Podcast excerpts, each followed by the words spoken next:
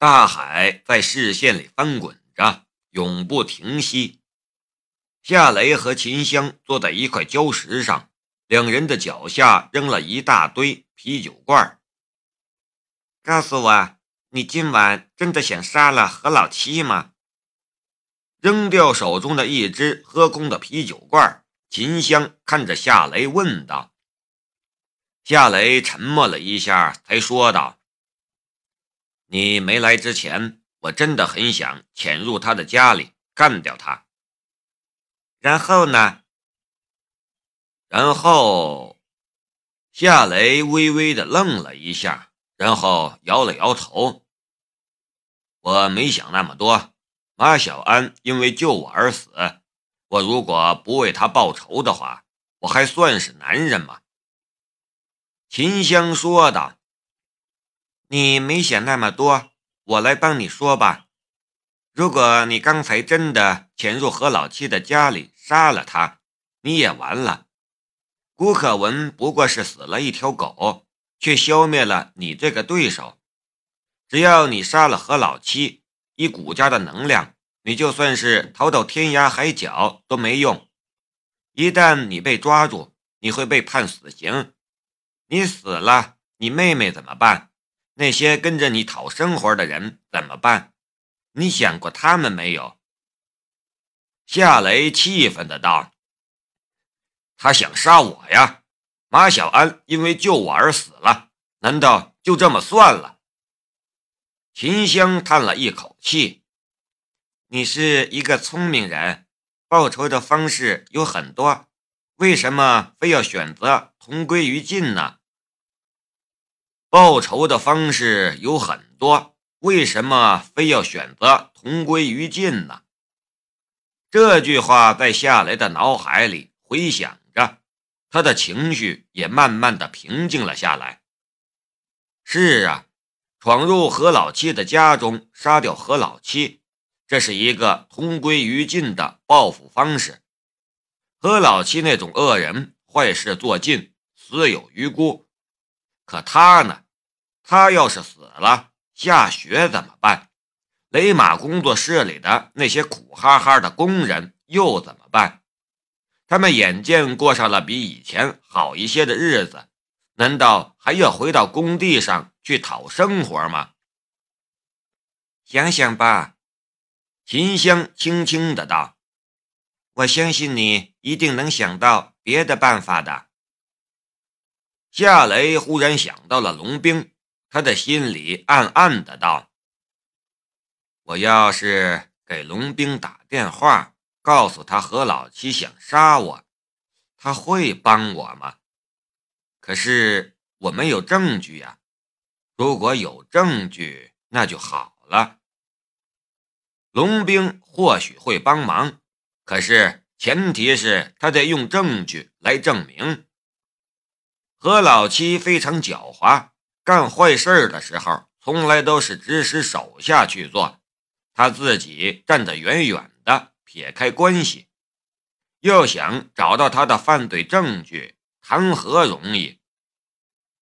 秦香似乎是感觉到了夏雷心中的痛苦，他柔声安慰道：“你也别太伤心了，更不要着急。”以后千万别干今晚这样的蠢事了，要多想想，计划好。夏雷点了一下头，我会的，谢谢。秦香拍了一下夏雷的肩膀，你跟我客气什么？我们是朋友。夏雷又点了一下头，对，我们是朋友。秦香说道。对了，今天我终于从一个朋友那里查到了何老七的真实身份。真实身份？夏雷顿时愣了一下。秦香说道：“何老七非常狡猾，从来不对别人说他的真名字，更不会将他的身份证拿出来示人。道上的人只知道他的绰号叫何老七。”可真名却很少有人知道。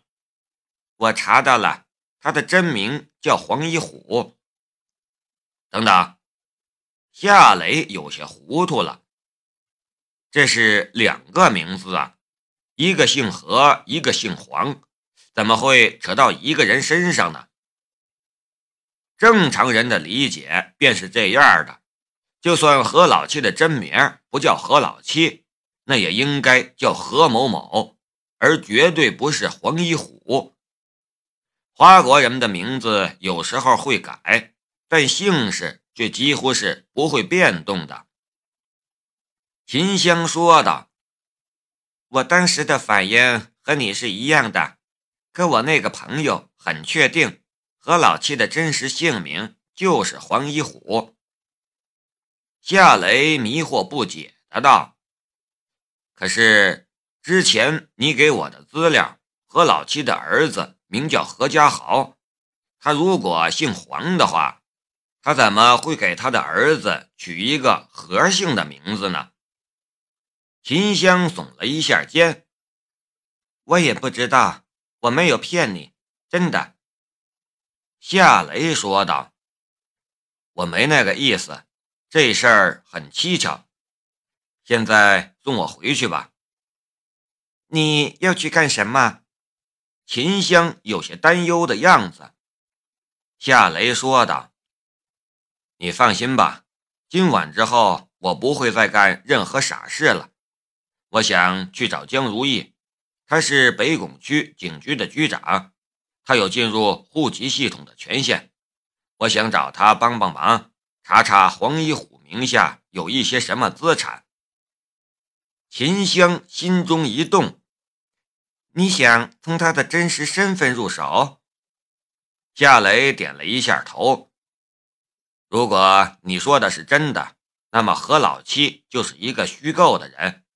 他为恶那么多年，赚了那么多钱，那些资产。肯定会在黄一虎这个名字下，他用这种方式将他的脏钱洗白。在黑道，他是让人畏惧的何老七；而在阳光下，他却是一个没有任何犯罪记录的正当商人。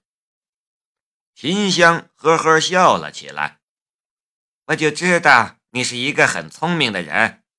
好，我现在就送你回去。回到小区。夏雷从摩托车上跳了下来。你回去吧，我查到什么我会告诉你的。”秦香说道。“我这边有什么新的发现，我也会第一时间联系你。还有，小心一点。”夏雷点了一下头。“你也小心一点。”再见，雷。秦香骑着摩托车走了。雷，夏雷苦笑着摇了摇头，这样亲切的称呼他还真是有些不习惯。不过，既然已经和秦香做了朋友，那么秦香的一些让人不自然的习惯就得去适应了。夏雷没有回家，而是直接来到了江如意的门口。站在门前的时候，他看了看手机上的时间。这个时候已经是午夜十二点了，这个时间敲一个单身女人的门，总归有些不合适。他举起的手犹豫了一下，但最终还是敲了下去。他以为江如意睡了，可是他刚敲了三下门，门里便传出了江如意的声音：“谁呀？”夏雷压低了声音。是我夏雷。门很快就打开了，江如意出现在了门口。她的身上仅穿着一条薄薄的睡裙，灯光一照便显得很通透。里面所穿着的文胸和蕾丝花边便隐隐约约的显露了出来，别有一种朦胧的美感。夏雷有些尴尬的道。这么晚了，你怎么还没睡呢？江如意白了夏雷一眼。小安走了，我心情差，又担心你干出什么傻事儿来，所以怎么也睡不着。这不，我刚想睡了，你又来敲门了，你是不是诚心不让我睡觉啊？夏雷没等他说完，便绕过他的身子，走进了他的家里。江如意哑然的道：“深更半夜的，你怎么没经过我的允许就进我的家呀？你想干什么？”夏雷说道：“别嚷嚷，快把门关上。左邻右舍要是听见这个时候我还和你斗嘴，人家会说闲话的。你都敢这个时候来我的家里，你还怕左邻右舍说闲话吗？”江如意嘴上不饶人，但关门的速度却还是很快的。我们去你的房间吧。啊！你还真是不要脸呐！江如意的脸一下子就臊红了。我我都还没想好呢，这太突然了。夏雷说道：“你胡说八道些什么呢？我是想让你帮我查一下一个人的资料。你的电脑不就在你的房间里吗？”江如意忽然抓起身边沙发上的一只抱枕，就给夏雷砸了过去。夏雷接过抱枕，放在了另一只沙发上。别闹了，这事儿非常重要，不然我也不会这个时候来你家里。江如意这才收拾起想歪了的心思。你想让我帮你查谁？黄一虎。夏雷说道。你帮我查查这个人的资料，还有他名下都有些什么资产。总之，你能查到多少就给我多少。黄一虎，雷子，你查这个人干什么？江如意显然也第一次听说到这个名字。夏雷所认识的人，他几乎都认识，所以这事儿他感到有些奇怪。夏雷将从秦香那里得到的情报说了出来。你怎么还不死心呢？江如意说道。你怎么还要查那个何老七呢？你想给小安报仇，这个想法太危险了。我不许你去做傻事。夏雷忽然上前抓住了江如意的一双香肩，直直的看着他的眼睛。如意，我们这么多年了，这点忙你都不帮吗？不是，我是在保护你，你怎么就不明白呢？夏雷那充满侵略性的眼神让江如意好一阵心慌。夏雷说道：“何老七想杀我，这一次马小安为了救我而死，下一次……”我还能有那么好的运气逃脱吗？你怎么就不明白呢？不是我想找他报仇，而是他不会罢休。如果我什么都不做，那和等死有什么区别？我要是死了，以后谁和你吵架呀？去去去，别动不动就说死啊死的，不吉利。”江如意说道。不过这事儿我还是觉得交给我们警方来处理最。夏磊打断了他的话：“帮我，我把车过户给你。”江如意愣了一下，忽然抿嘴笑了：“你早说嘛！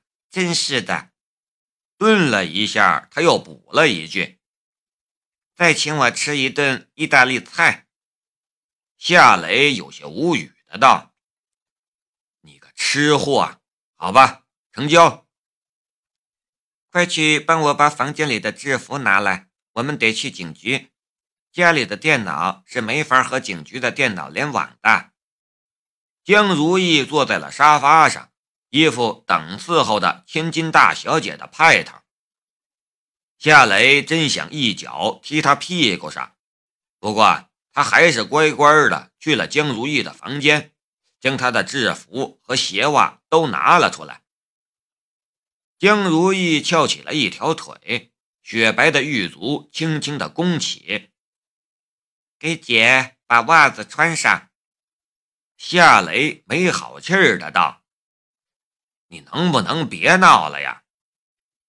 穿还是不穿？”